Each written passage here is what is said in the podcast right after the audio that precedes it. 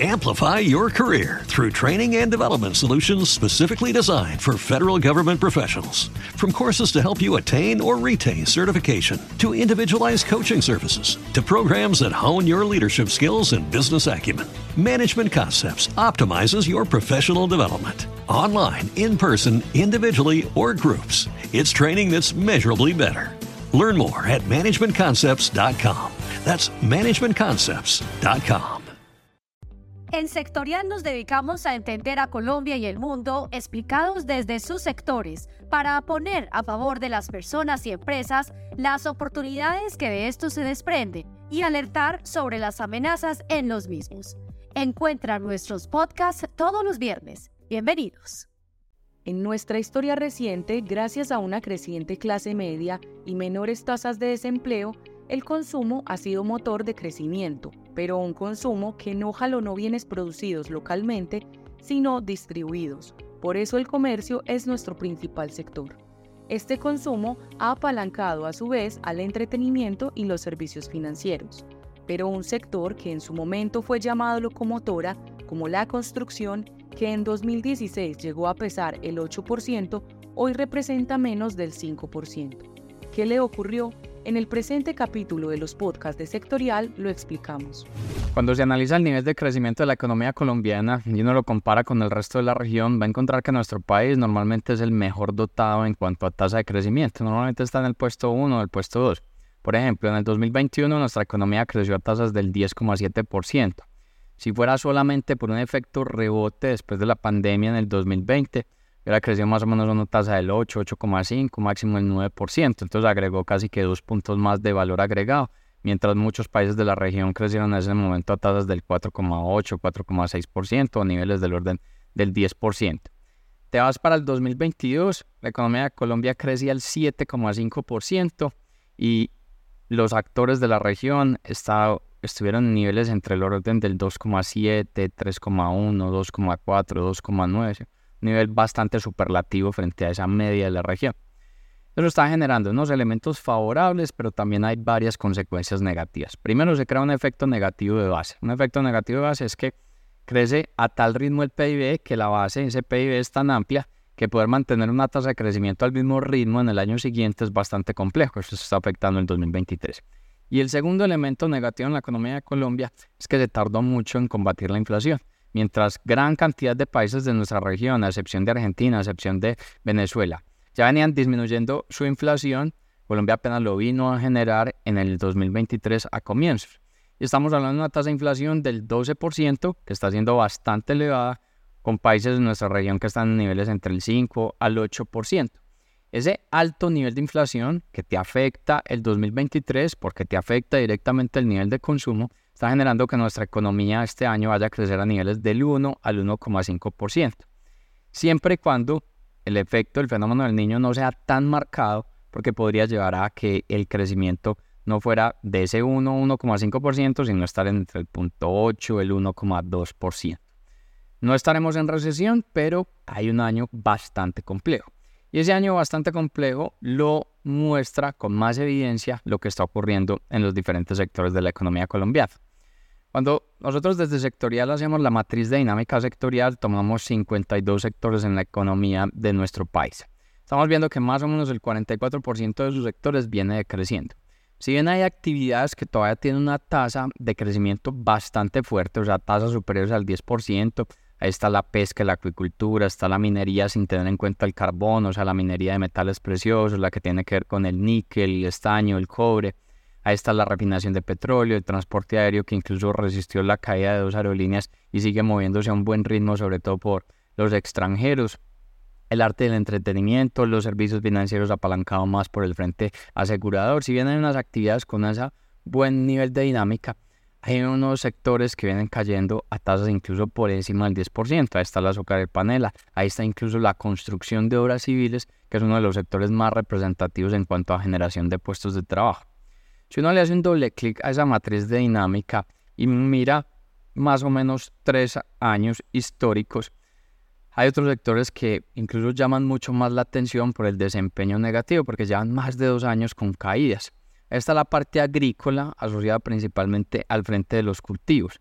Está el carbón, que si bien los precios están teniendo un buen comportamiento a nivel internacional, no hay unos buenos niveles de producción en nuestro país. Está la ganadería, donde muchos de los niveles de consumo de proteína animal se ha ido hacia el pescado, se ha ido hacia el pollo, se ha ido hacia el cerdo. Y la ganadería que incluso venía aprovechando unos buenos precios internacionales con exportaciones, ese nivel de exportación viene también cayendo. El café no lo ha pasado bien, tanto en producción, tanto en no poder aprovechar una buena tasa de cambio en el frente de la exportación, el azúcar que ya la reseñamos, la construcción de obras civiles, que es incluso el sector con mayor tasa de caída en nuestro país, cayendo más o menos en este 2023 a tasas superiores al 15%. ¿Esto que nos lleva? a Este mapa de sectores que, que nos está mostrando. Nos está mostrando que nuestra economía es una economía que se basa mucho más en el comercio. O sea, estamos hablando de nuestro PIB que puede ser anualmente el orden de unos 900 billones de pesos sin contar el frente de los impuestos. comercio es del orden de unos 86,8 billones. Luego miras de ahí, están las actividades inmobiliarias, ahí tienes 86 billones. Sigues mirando sectores con mayor participación, encuentras las actividades profesionales y científicas, ahí hay 68 billones. Le sigue la administración pública, cada vez nuestra dinámica económica está dependiendo mucho más del Estado, ahí hay unos cerca de 60 billones de pesos. Luego está de cerca agrícola, que no la ha pasado bien, te contribuye con 56 billones el transporte y la logística, que te aporta el orden de unos 49 billones, la educación también más o menos con unos 49 billones, los servicios financieros tienen 47 billones, la salud con 43 billones, la refinación de petróleo con 42 billones, el turismo y los restaurantes tienen 40 billones, o sea que si tú encadenas el comercio, el turismo y los, en los restaurantes, incluso si le sumaras el arte y el entretenimiento que es de 32 billones, que es muy parecido incluso a lo que genera la extracción energética, que son 37 billones. O sea, hoy en nuestro país el arte el entretenimiento mueve niveles similares a lo que mueve el petróleo. Si tú encadenas el comercio, turismo, restaurantes, arte y entretenimiento, ahí está gran parte de la economía de nuestro país. Entonces, eso es bueno, ha generado unas dinámicas importantes, pero también hay una alerta porque no estamos teniendo tanta dinámica en la industria no estamos teniendo tanta dinámica en el agro, no estamos teniendo tanta dinámica en la construcción, que son sectores que te jalonan un mayor nivel de puestos de trabajo. Si uno mira la historia más reciente, o sea, por lo menos del 2011 a lo que ha corrido del 2023, ve que nuestra economía crece a una tasa del 3,1%. Ese es el crecimiento en promedio anual. Ese comercio te presenta mm, encadenado, te representa el 19,4%, por allá era el 18,5%. La administración pública está en el 17%, por allá en el 2011 era el 15%. Si miras la industria, era el 15% del 2011, ahora está en el 13%. Efectivamente hay un fenómeno de desindustrialización. Las actividades inmobiliarias se han mantenido en el orden del 10%, un sector que era locomotora, como la construcción, que por allá en el 2016 te pesaba el 8,1%, ahora te pesa el orden del 4,9%. Algo muy parecido a la parte mineroenergética. El frente mineroenergético llegó a representar el 7% de nuestro PIB en el 2011, hoy pesa el orden del 4,4%. Entonces, nuestra economía, ¿qué le ha ocurrido? Ha tenido un buen resultado en materia de crecimiento. Ese crecimiento ha llevado a mejores puestos de trabajo, mayor nivel de ingresos para las personas, mayores personas que se alocan en la clase media. Estas personas empiezan a integrar un mayor nivel de consumo en el mercado. Pero ese consumo no jalonó bienes producidos localmente. Empezó a jalonar bienes distribuidos y por eso el comercio se convirtió en el principal sector en contravía de la industria, que ha sido uno de los sectores que viene decreciendo constantemente. Ese consumo que te apalancó también, nuevas formas de pago, entonces servicios financieros ha crecido en el tiempo y te apalancó también nuevas maneras de entretenimiento, entonces el arte del entretenimiento termina siendo de los sectores más dinámicos en nuestro país. Nos llama mucho la atención que locomotoras en otros momentos, minero energética, construcción, hoy ya uno de los sectores que no terminan estando priorizados. Si uno analiza esta situación de Colombia desde la óptica de los sectores, pero en su desempeño, o sea, no solamente en tasa de crecimiento, que es lo que venimos analizando, sino en comportamiento económico, es decir, si las empresas dentro de ese sector están creciendo, están generando utilidad, están generando producción, están atrayendo talento humano, eso muestra el performance de los sectores, vamos a encontrar a través del índice de riesgo sectorial que genera una calificación de 0 a 100 puntos, donde 100 puntos es el mejor desempeño de un sector y 0 es el peor desempeño, que por ejemplo la construcción de obras civiles en la actualidad tiene un puntaje de 31 puntos, 30,9 puntos. Sectores con un desempeño muy bajo, un desempeño negativo, Está, por ejemplo, la agrícola con 35,6 puntos, la parte automotriz con 31,2 puntos. Automotriz pegándole directamente al frente de unas altas tasas de inflación que hacen que se redistribuya el ingreso de las personas y las personas piensen dos veces adquirir o cambiar un vehículo. Frente de agrícola, donde se necesita gran cantidad en el frente de apoyos para poder sacar esa producción, eh, el efecto negativo que se ha generado a través de los costos de los mismos, lo que sufrimos a través del frente de los fertilizantes, ha generado que la producción no se materialice a unas buenas tasas y por eso los precios de los alimentos que si bien vienen retrocediendo se mantienen en altos niveles, por eso la inflación no disminuye. Y la construcción de obras civiles, que ya lo reseñábamos, pues no se está volviendo un sector apuesta.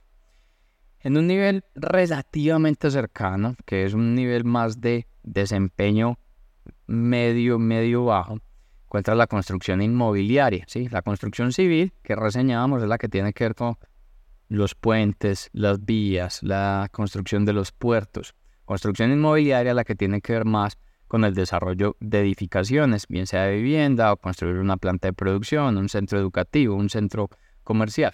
Ese sector está generando 42,5 puntos.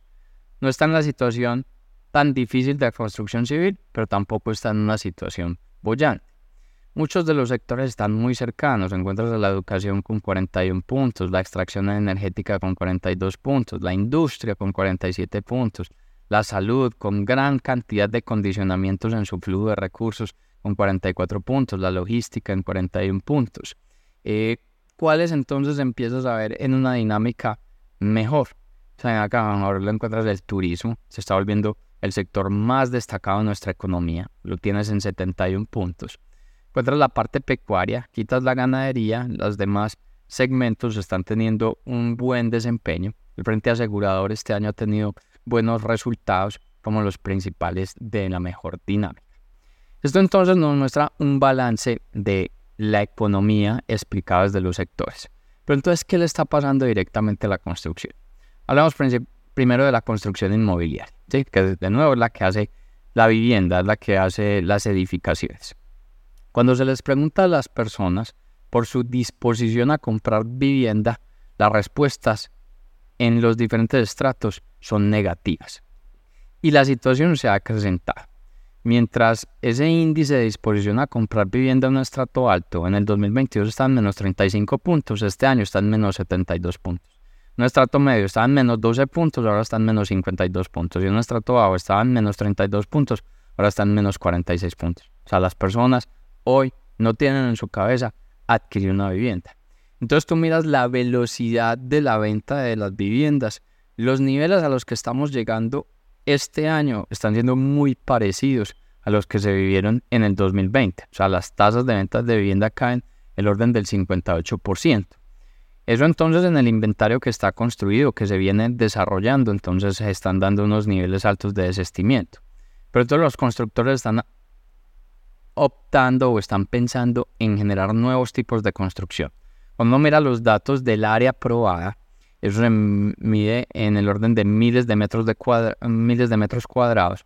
Va a encontrar uno que en el primer trimestre de 2023 estamos hablando de alrededor de unos 5,7 millones de metros cuadrados como área aprobada para la construcción.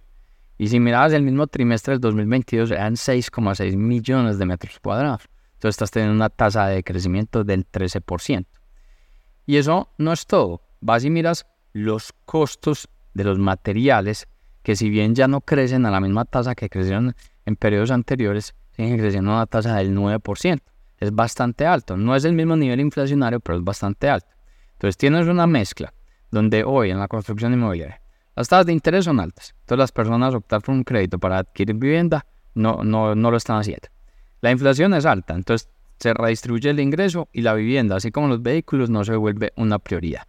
Y luego vas a un tema poco más de procedimiento y de estímulo desde el Estado, como los subsidios de mi casa ya, y nuevos tipos de reglamentaciones y procedimientos y flujos de recursos destinados a este sector han estado cada vez más limitados. Entonces este se vuelve el cóctel perfecto para no haber una marcada crisis en este sector. De hecho, los datos indican que más o menos este año 458 empresas pertenecientes a este sector entraron a reorganización y entraron a liquidación. Esto en la construcción inmobiliaria. Y cuando vas y miras la construcción de obras civiles, la situación también es bastante compleja. Lo miras desde el PIB que genera este sector. En el primer trimestre de este año, ese PIB fue del orden de 2,4 billones de pesos, un 15% menos que lo que era en el primer trimestre del 2022. Y la situación lo sigues mirando año a año y encuentras una actividad que en el 2022 frente al 2021 cayó al, cerca del 4%, en el 2021 cayó al 6,4%, incluso no tuvo un rebote como la mayoría de los sectores de la economía. Miras el 2020 y en el frente de la pandemia, pues era un sector que caía al 30%. Estamos hablando de un sector que por allá en el 2019 movía el orden de unos 18,2 billones de pesos. En la actualidad no llega ni a representar anualmente 10 billones. Entonces, ¿qué estamos viendo ahí? la actualidad se encuentra. Vienen finalizando gran cantidad de obras 4G. Con esa finalización de las obras 4G, pues no hay mayores volúmenes de obras asociados a este tipo de mega dimensión, mega autopistas, entonces ahí el volumen de trabajo disminuye. Luego la obra pública, que es la generada por el Estado, también un muy bajo nivel. Luego entonces tienes que pensar en la apuesta privada, las asociaciones público y privada. Ahí hay muy poco interés, hay muy poco interés porque se vino dando una política donde no se aumentan las tarifas de los peajes. Eso es bueno para el frente del transporte, pero poder generar vías de alta calidad necesitas una concesión de esas vías. Y si no dan la concesión de esas vías o esas tarifas no aumentan, pues básicamente para inversionista privado no les es atractivo desarrollar ese frente. Eso incluso ya al parecer lo está entendiendo el gobierno y viene mencionando que viene analizando cuándo empezará a hacer un ajuste en el frente de las tarifas, porque si no, pues no va a haber construcción de obras civiles. Y le miras los costos de la construcción de obras civiles donde ahí hay materiales, hay equipo, donde está el transporte, la mano de obra, el combustible. Muchos de esos costos crecen a tasas por encima del orden del 13, del 15, incluso del 20%, o sea, unas tasas muy por encima a los niveles inflacionarios. Entonces, en construcción de obras civiles, no estás teniendo volumen de trabajo y adicionalmente los costos cuando estás teniendo trabajo están superando la dinámica que se asocia a los ingresos. En otras palabras, pues empiezas a tener márgenes negativos o generas pérdidas sector también con unos niveles de riesgo bastante, bastante elevados y unos problemas en el frente de su desempeño. O sea, básicamente la construcción, que en su momento era locomotora, hoy dejó de ser un sector priorizado en el frente de las apuestas que está teniendo el país. Ahora bien, ¿y uno qué puede esperar en el mediano plazo, en el largo plazo? Muchos de los elementos del el futuro vienen estando explicados por la confianza. Sobre todo, lo de más de corto plazo es la confianza que tengan los empresarios, los líderes, el direccionamiento político de un país. Ese va a explicar la dinámica futura. Hemos reseñado en este podcast un índice que se llama el índice de confianza sectorial. Ese índice básicamente mide ese sentimiento que tiene el empresario local, que tiene el líder de una organización local, que tiene un inversionista local. ¿Qué estamos teniendo? El dato a junio, 35,6 puntos. Va de 0 a 100. 100 es plena confianza. 0 puntos es una total desconfianza. 35,6 puntos explicado por algo de temor hacia las nuevas reformas, los ajustes que se están dando en los precios de los combustibles, la caída en el precio del petróleo, el posible fenómeno del niño con los impactos que puedan generar en la economía y muchos elementos adicionales. O sea, vas y miras el frente de los sectores, en el minero energético, en el frente del petróleo, del gas. Por allá en el 2015 nosotros contábamos con reservas más o menos para nueve años. En la actualidad esas reservas son del orden de 7,2 años. Entonces hay un interrogante sobre suficiencia energética. Entonces ¿será que Colombia en algún momento le va a tocar importar bienes minero energéticos porque no va a ser suficiente eh, la producción que genera en nuestro país. Si eso representa encarecimiento mucho más en el precio de los combustibles y eso se traduce en inflación. El sector de la construcción, ya lo reseñábamos, o sea, caídas en las ventas de vivienda tasas de más del 54%. No hay trabajo en la construcción de obras civiles entre ambos sectores, con empresas que están cerrando y con caídas en el frente en materia de empleo. Tienes por ahí los temores de impactos en las reformas y tienes el frente asociado a fenómeno del niño, que cuando se materializa fenómeno del niño, tú tienes dos afectaciones que van también directamente a la inflación. El precio de los alimentos se te encarece porque producir alimentos es mucho más complejo con esas condiciones de altas temperaturas y como nuestra matriz energética que es limpia porque tiene el 70% que proviene de las hidroeléctricas, pero entonces necesitas del nivel del agua, el nivel de agua disminuye, entonces producir a través de hidroeléctricas es más complejo, entonces tienes que prender las térmicas que funcionan a carbón, que funcionan a gas, con los precios mucho más elevados. Entonces, si los precios energéticos y los precios de los alimentos se disparan, pues tienes inflación. Y si el precio energético se dispara, pues tienes también afectaciones en la mayoría de sectores, sobre todo en el frente de la industria, pero también en la construcción, que demanda en alto nivel la energía y el frente asociado a los combustibles.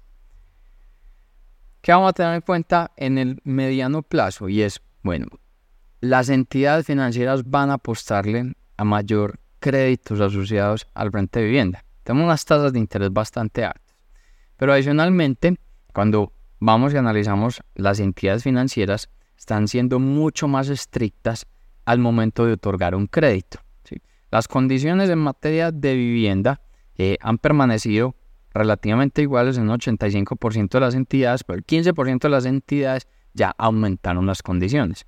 ¿Qué quiere decir que aumentaron las condiciones? Que antes no pedían una balista, ya lo piden.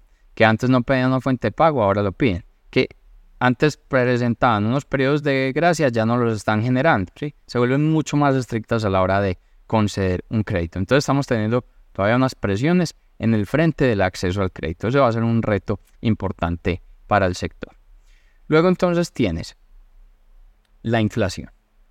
Si la inflación se corrige de una manera acelerada, ocurre un efecto virtuoso en materia económica y es que a la persona, al consumidor, le empieza a sobrar parte de su dinero. ¿sí?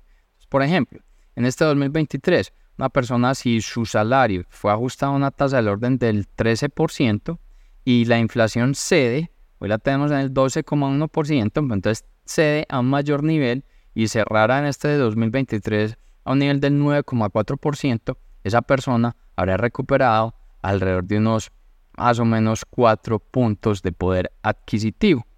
Entonces esos cuatro puntos de poder adquisitivo que ha recuperado, entonces ya no se concentra solamente en adquirir los bienes básicos, donde está el transporte, donde están los alimentos, donde están los servicios públicos, sino que dice, venga, yo ya tengo una capacidad de ahorro, entonces esta capacidad de ahorro la voy a invertir en una cuota inicial, o esta capacidad de ahorro la invierto en una cuota de un vehículo, o esta dinero que ya me está quedando lo voy a llevar a educación, lo voy a llevar a prendas de vestir, lo voy a llevar a electrodomésticos, la remodelación del hogar. Entonces ahí se empieza a dinamizar la actividad económica.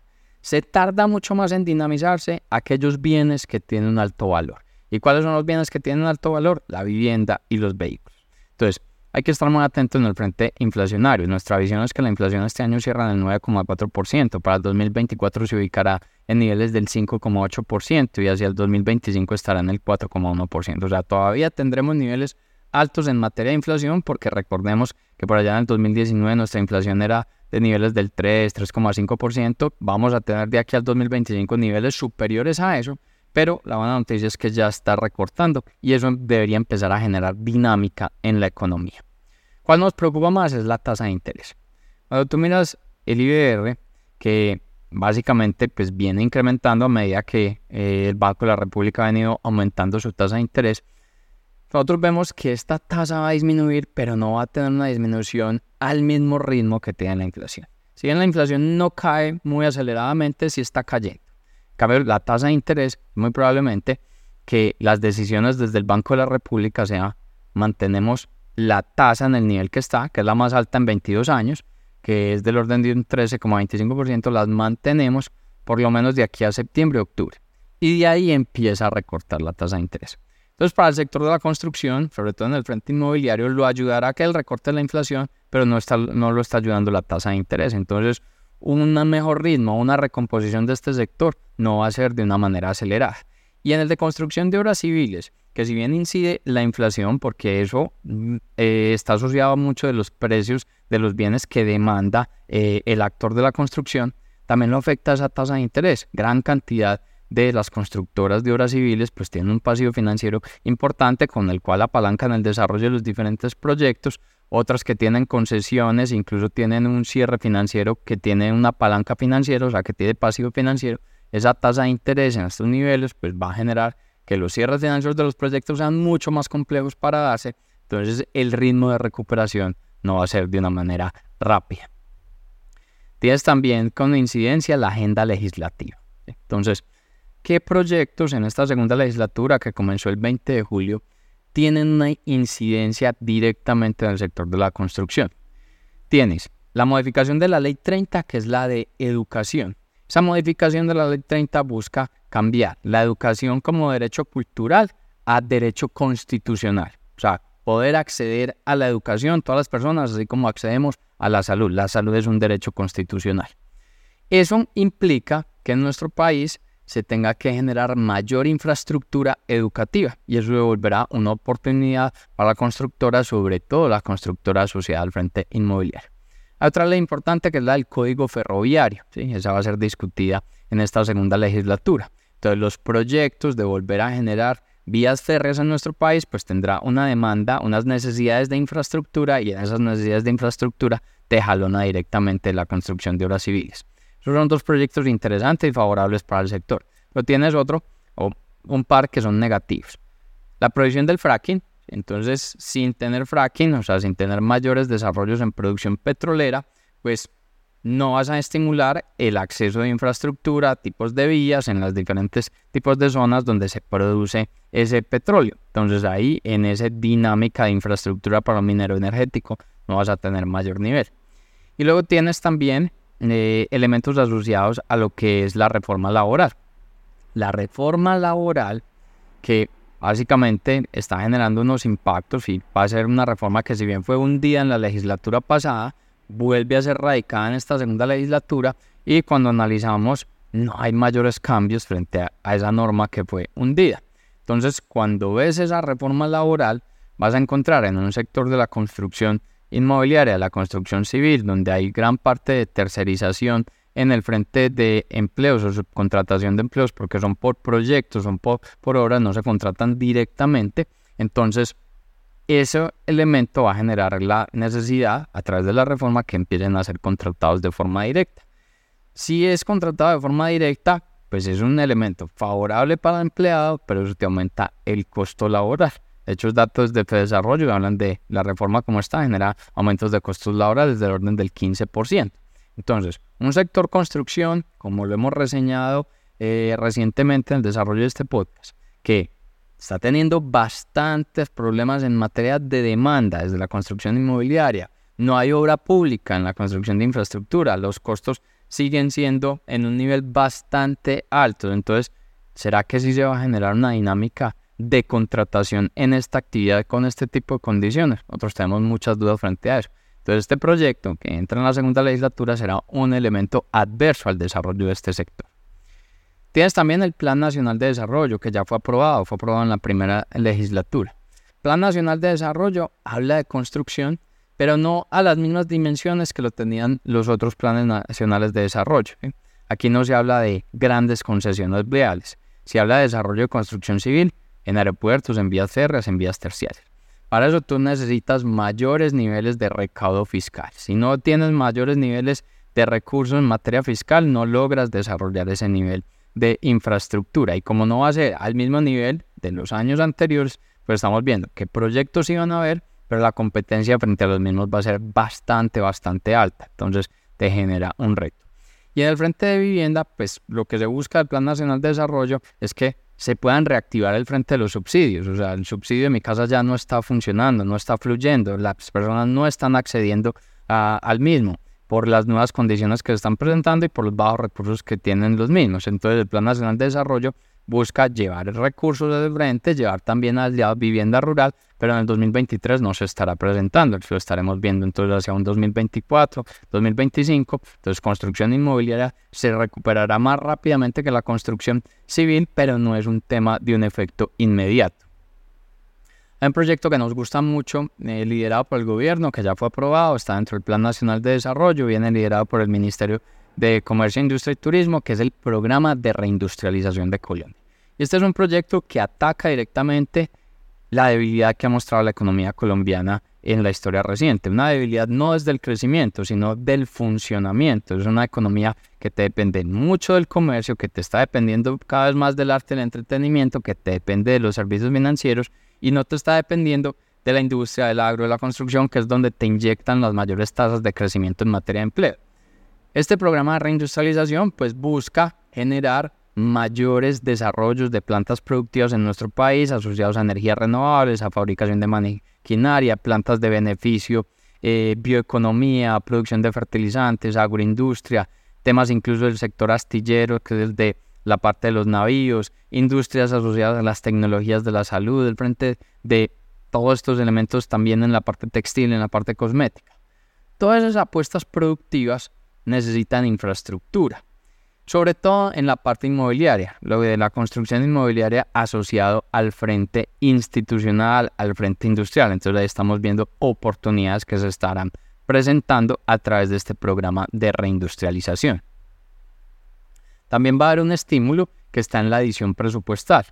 El presupuesto de este 2023, que fue tasado en 405,6 billones de pesos, fue aprobada en la primera legislatura una, una adición por 16,9 billones. Específicamente en vivienda, de esos 16,9 billones se van a destinar 1,5 billones y en transporte e infraestructura 1,44 billones. Entonces esto le dará algún estímulo en la dinámica de nuevo de este sector que está siendo bastante aporreado en su dinámica económica. ¿Qué va a depender de todo este tema eh, legislativo, los nuevos proyectos de ley? Pues cómo se va a estar moviendo el Congreso de la República frente a la aprobación de los mismos. Un Congreso que está bastante dividido, pese a que hay partidos de coalición, parece que la coalición no funciona como lo espera el gobierno. O sea, uno mira un partido liberal, que es partido de coalición, en la plenaria, en su Cámara, tiene 33 congresistas, pero ellos están completamente divididos. Hay unos que apoyan al gobierno, otros no, no lo apoyan. Tal vez el único de coalición claramente es Pacto Histórico, que tiene 28 congresistas en el frente de la Cámara. Alianza Verde le inyecta un poco con sus eh, alrededor de sus 15 congresistas, pero tampoco es un partido que está eh, de frente apoyando todos los proyectos en materia de gobierno y el otro que sí lo apoya directamente es el Partido de los Comunes, que era antes pues eh, lo que era conformado por las FARC. Ese partido eh, te genera más o menos unos cinco congresistas. Pero estás teniendo como posición a Centro Democrático y se sumó, se sumó Cambio Radical. Luego de Cambio Radical se está llamando a los conservadores, que era partido de coalición, ya es partido independiente, se está llamando a que sumen una oposición y el partido de la U, que también era partido de coalición, ahora es partido independiente. Entonces van a haber muchos retos en el desarrollo de estos proyectos. De nuevo, unos proyectos que no benefician al sector constructivo, hay un par que sí tendría una afectación directamente favorable. Entonces vemos cómo se mueve un poco ese frente legislativo, teniendo en cuenta que en este segundo semestre tenemos elecciones regionales en octubre. Entonces el congresista, eh, si bien tendrá una atención frente a las leyes, está pensando también en cuál va a ser la favorabilidad que se va a tener en alcaldías y en gobernaciones. Entonces ese se vuelve un efecto distractor frente al desarrollo de los proyectos de, ley. Y el gobierno pues tiene el reto de poder recomponer esta coalición de gobierno que claramente en el Congreso no está funcionando. Esto entonces en lo que uno ve más en el corto y en el mediano plazo. Al sector de la construcción que le generará como impactos ya pensando más en el largo plazo. Nosotros consideramos que en infraestructura va a seguir siendo una necesidad importante el desarrollo en materia de transición energética. Recordemos que la matriz energética del mundo en la actualidad la explica en un 80% las energías que son no renovables, es decir, el carbón, el gas y el petróleo. Si llegara a cumplirse el Acuerdo de París, esas energías van a dejar de tener ese 80% de participación y van a disminuir entre el orden de un 30 a un 33%. Entonces uno diría, pues ahí no va a haber inyección o estímulo en demanda de infraestructura.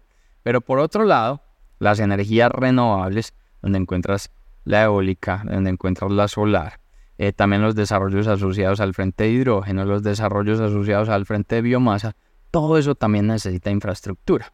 Y es una matriz energética que hoy te pesa al orden de el 3% en renovables, si le sumas un poquito la biomasa puedes tener el 7%, pues como matriz eh, global, y si le sumas lo que tienen algo de hidrógeno, pues tendrás más o menos el orden del 10% son vectores que podrían llegar a crecer hacia el 2050 a más del 50% de la participación en la matriz energética. Ponle que no se logre el Acuerdo de París.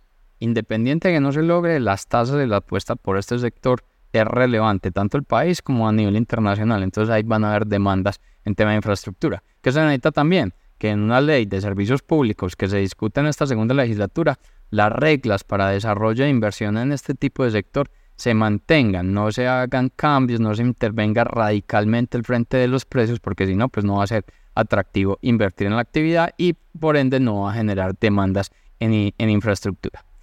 Y en construcción inmobiliaria, nosotros creemos que va a ser el sector que se va a recomponer un poco más rápido que la parte civil, pero cuando decimos más rápido, no es 2023, empezaremos a verlo hacia el 2024.